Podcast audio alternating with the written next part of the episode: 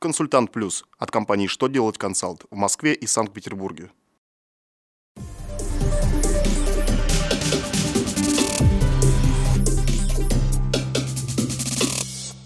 Добрый день! Для вас работает служба информации телеканала «Что делать ТВ» в студии Ольга Тихонова.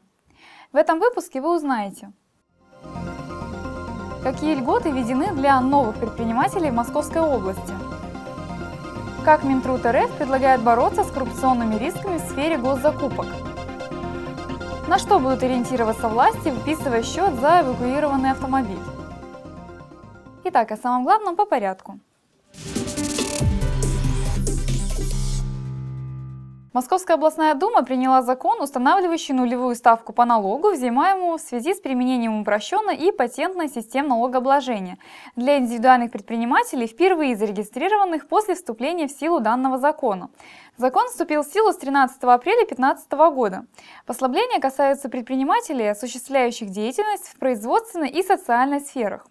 А предприниматели, занятые в научной деятельности, получат налоговые каникулы только при применении упрощенки. Определены конкретные виды деятельности, в отношении которых устанавливается налоговая ставка в размере 0%. Воспользоваться налоговыми каникулами предприниматели смогут до окончания 2018 года.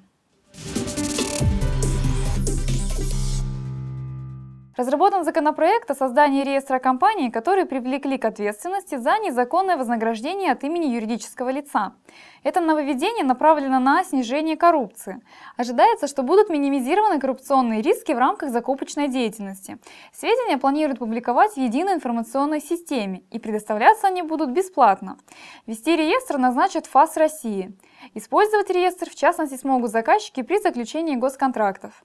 Они должны будут проверять, не является ли участник закупки фигурантом данного реестра. Правительство Российской Федерации собирается унифицировать порядок оплаты расходов на перемещение и хранение задержанного авто на специализированной стоянке. В Госдуму уже внесен соответствующий законопроект.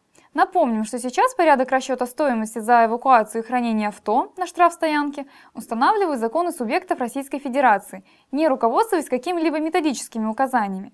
Но со вступлением в силу нового документа самоуправства больше не будет.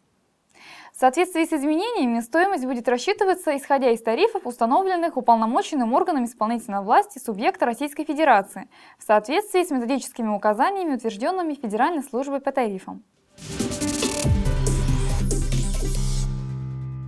На этом у меня вся информация. Благодарю вас за внимание до новых встреч!